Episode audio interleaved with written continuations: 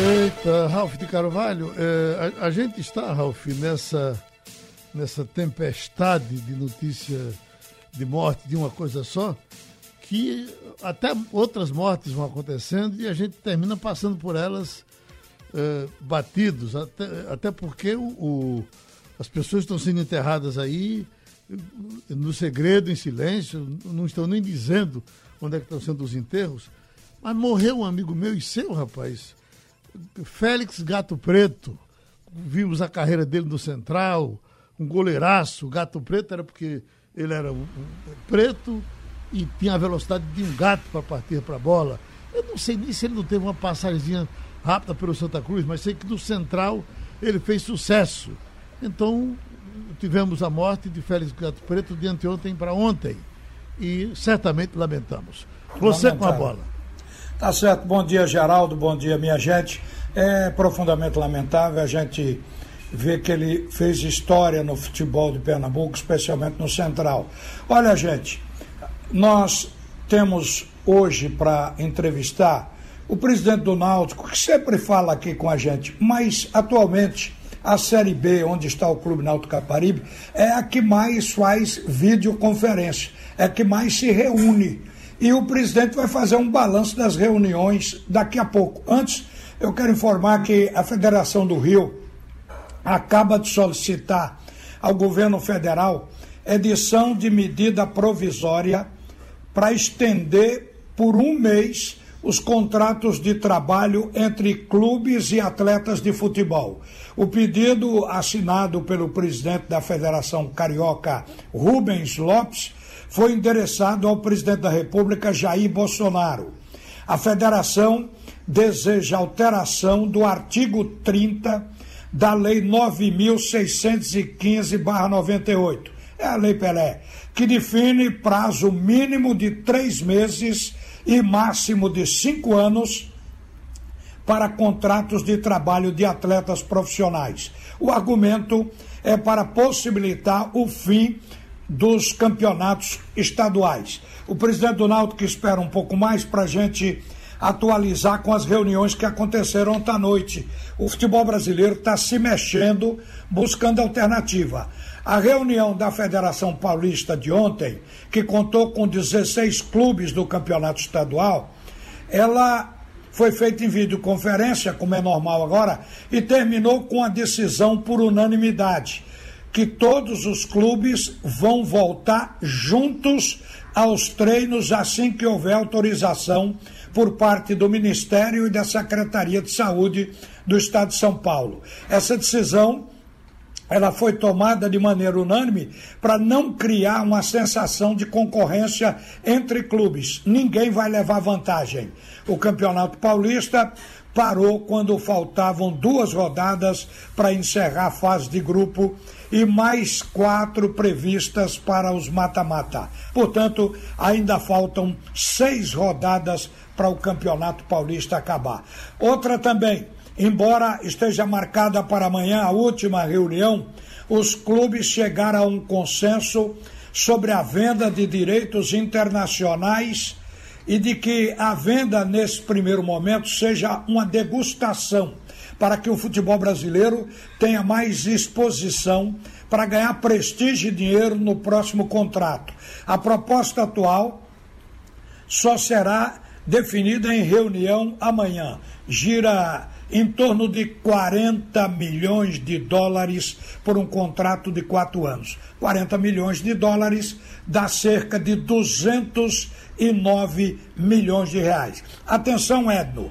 O que está decidido é que 75% desse dinheiro vai para a Série A, 20% para a Série B e 5% uma beiradinha para a Série C. Então todos vão ganhar. Mas por enquanto, isso significa transmissão para o exterior de jogos da Série A. É possível que depois a Série B também tenha seus jogos transmitidos.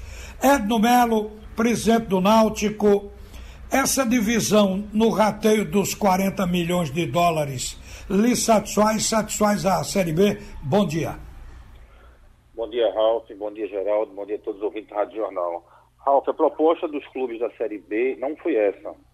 A proposta era de 70% para a Série A, 25% para B e 5% para C. E a gente está discutindo ainda. Eles só podem bater o martelo quando os clubes da Série B assinar. Porque é, é, para o ano vão ter quatro clubes da Série B na Série A. Então eles têm que ter a anuência do time, dos times da Série B.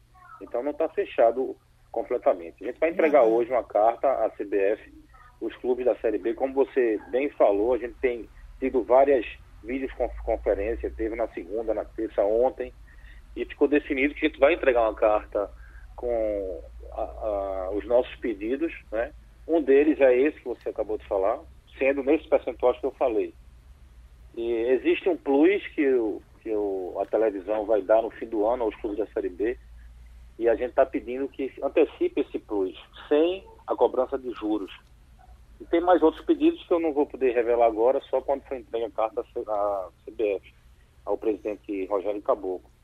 Mas o que eu, que eu vejo, Ralf, dessas reuniões que eu estou participando, é, por incrível que pareça, a, a união do clube, dos clubes da Série B está bem coesa, está bem consistente.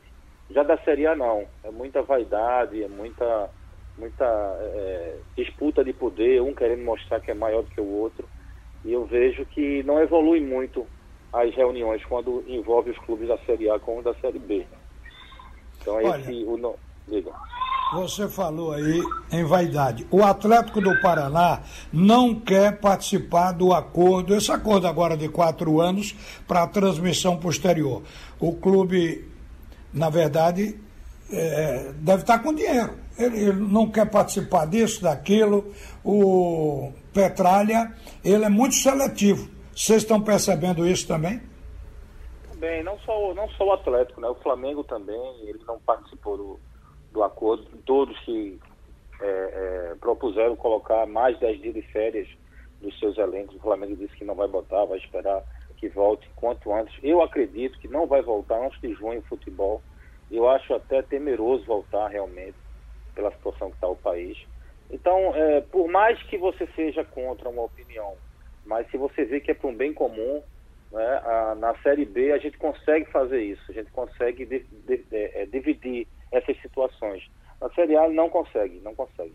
A Série A é cada um que puxa para o seu lado e acaba até sem resolver o problema, mas que mostra que tem o poder do, do, do clube de não, não se envolver com tal assunto. Isso é muito ruim para o futebol como um todo, não é só para a Série A não.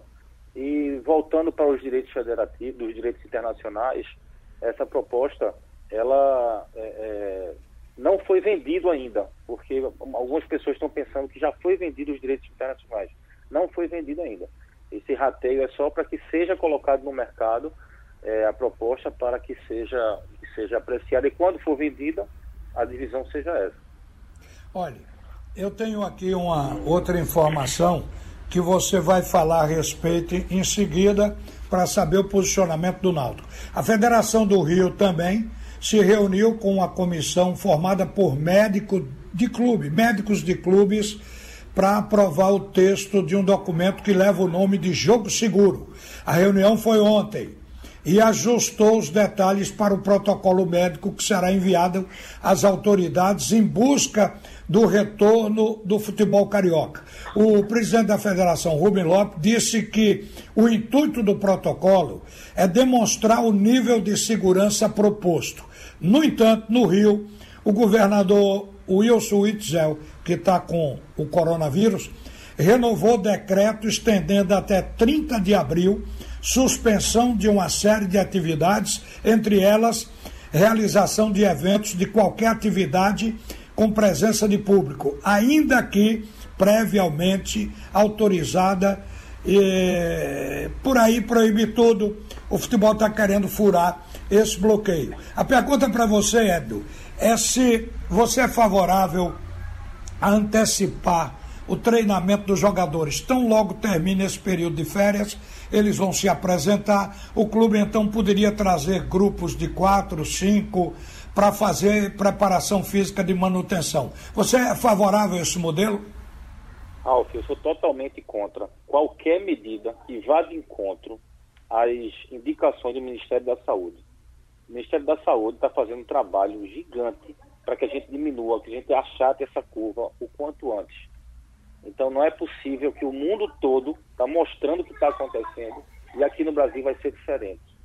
Então é, o, o Náutico ele vai voltar, mas vai voltar de maneira segura. Não vou colocar em risco a vida do elenco, a vida do, dos profissionais que trabalham, que estão envolvidos. Né? Se o Rio de Janeiro quer fazer isso, pois bem, que ele argue com, com as consequências depois. Eu sou totalmente contra. O que a gente vai fazer é cumprir as determinações do Ministério da Saúde, que é o isolamento, que é o confinamento. Isso para que a gente volte o quanto antes. Né? Eu estou vendo, eu tenho minha esposa é médica, ela está na linha de frente do combate do coronavírus e eu estou vendo o dia a dia como é que está acontecendo as coisas, como está se alastrando essa doença, que não existe a cura ainda. Mas também eu tenho a esperança que vai existir. Não é possível que o mundo inteiro esteja atrás de uma vacina, o mundo inteiro esteja testando é, medicação e, e, não se encontre uma saída para esse tipo de, de, de vírus. É, mas nesse momento, eu, como presidente do clube, não sou a favor que volte indo de encontro às determinações do Ministério da Saúde. E o que é que você vai fazer com o grupo ao final das férias? A gente está tá o grupo, ontem foi discutido isso na reunião dos presidentes da Série B, justamente que ia se fazer em maio. Né?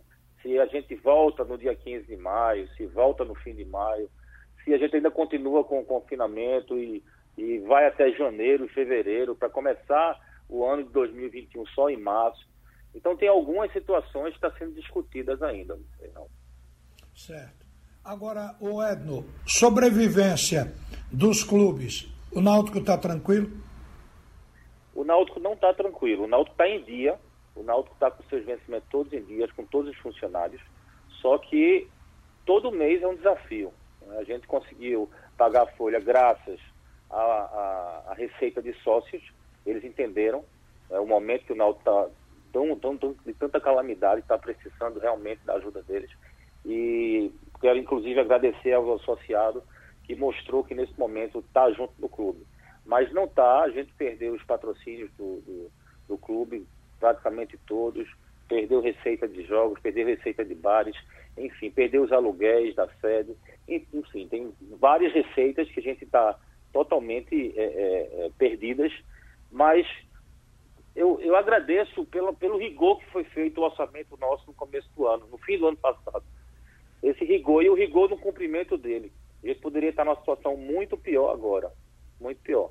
Então, é, é, eu acho que um dos pleitos da carta que vai ser entregue à CBF é justamente que ela honre as parcelas que a Globosat, a, a, de televisionamento da, da Série B, pague, mesmo que a Globo não pague, não pague a CBF pague, para que seja descontado no futuro, para poder a gente ter essa, esse fôlego financeiro e cumprir com, com a, as nossas obrigações com o elenco e com o, os profissionais do, do, do, do Náutico.